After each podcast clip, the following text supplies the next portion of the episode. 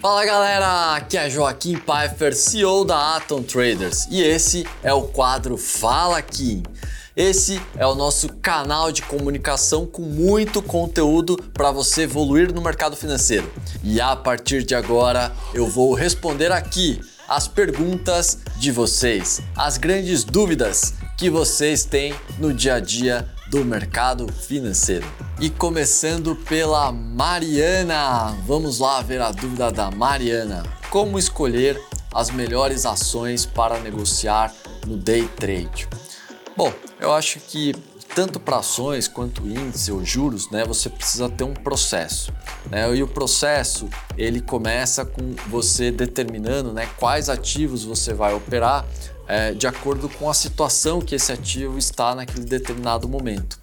Então acho que é muito importante né, você desenvolver né, um processo onde você monte o seu planejamento é, com as melhores oportunidades para que você possa desenvolver em quais ações você pode é, começar a operar. Né? Então aí você consegue escolher as melhores ações de acordo com a análise que você faz e a situação que cada uma tenha naquele determinado momento. Isso faz com que você vá para o supermercado com a sua lista de compras é, e você consiga executá-la de maneira bem tranquila. Quando você não tem esse planejamento, né, não importa qual ativo você escolha, você vai acabar fazendo alguma lambança. A segunda pergunta é do André. As empresas listadas na bolsa também operam suas próprias ações e usam o day trade? Bom, as empresas listadas em bolsa não fazem day trade, mas elas negociam as próprias ações com programas de recompras, né? E também, né, quando um controlador vê que as ações estão é, baratas, né, quando as ações estão descontadas em relação ao valor justo, eles podem comprar essas ações é, diretamente. Né? Então o controlador pode comprar direto ou a própria companhia pode fazer um programa de recompra. Né? Tudo isso é anunciado pela própria companhia né? com o máximo de transparência possível. Então é super importante né? demonstrar aqui para vocês que sim, as empresas também negociam as suas próprias ações, né? Quando estão descontadas ou quando estão caras, né? Elas fazem o que a gente chama de follow-on, né? Que é você fazer uma espécie de é, oferta pública, mas como as ações já são listadas, né? é uma oferta que é de uma companhia que já é negociada em bolsa. Então esse é o objetivo de chamar de follow-on, né? Que você está seguindo ou continuando com a venda de ações. Então, normalmente as empresas fazem isso, ou quando elas veem uma oportunidade de mercado para expandir, que daí vai ser um follow-on primário, ou um secundário quando ela vê que é uma oportunidade de diminuir né, a sua participação. E a nossa última pergunta é da Carolina.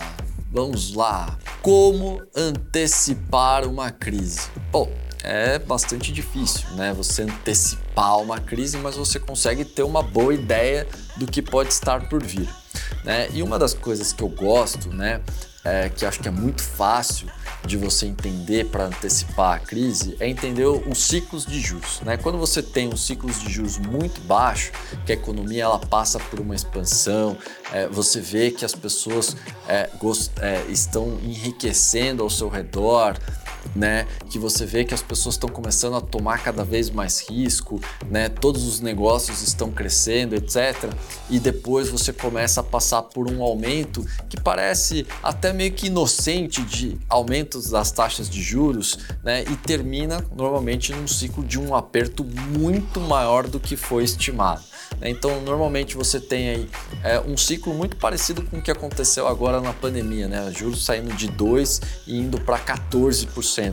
Então, quando você vê que as taxas de juros começam a subir, isso pode premeditar né, uma crise, né? Isso pode antecipar uma crise, né? Porque é, as pessoas estavam acostumadas com um ambiente de negócios bastante rico, né, bastante líquido, né, bastante acessível e esse ambiente de negócio ele passa a se transformar em hostil, né, e essa transformação de hostil ele gera uma crise, ele sai da zona de conforto dele, é, que é a situação que a gente viveu agora é, com a, a, a, crise de crédito que foi é, está sendo vivida né, no Brasil e no mundo com o aumento das taxas de juros que já culminou é, com a queda é, de uma das maiores varejistas do Brasil como a Americanas. Né? Então é extremamente importante né, é entender o ciclo de juros e normalmente o ciclo de juros dá um bom sinal para que lado vai, tanto para o lado otimista quanto para o lado pessimista. Né?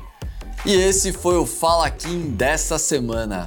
Acompanhe os nossos conteúdos do Atomcast nas principais plataformas de áudio e vídeo e não esqueça de enviar a sua pergunta. A próxima dúvida pode ser a sua. Aguardo vocês no próximo episódio. Até lá!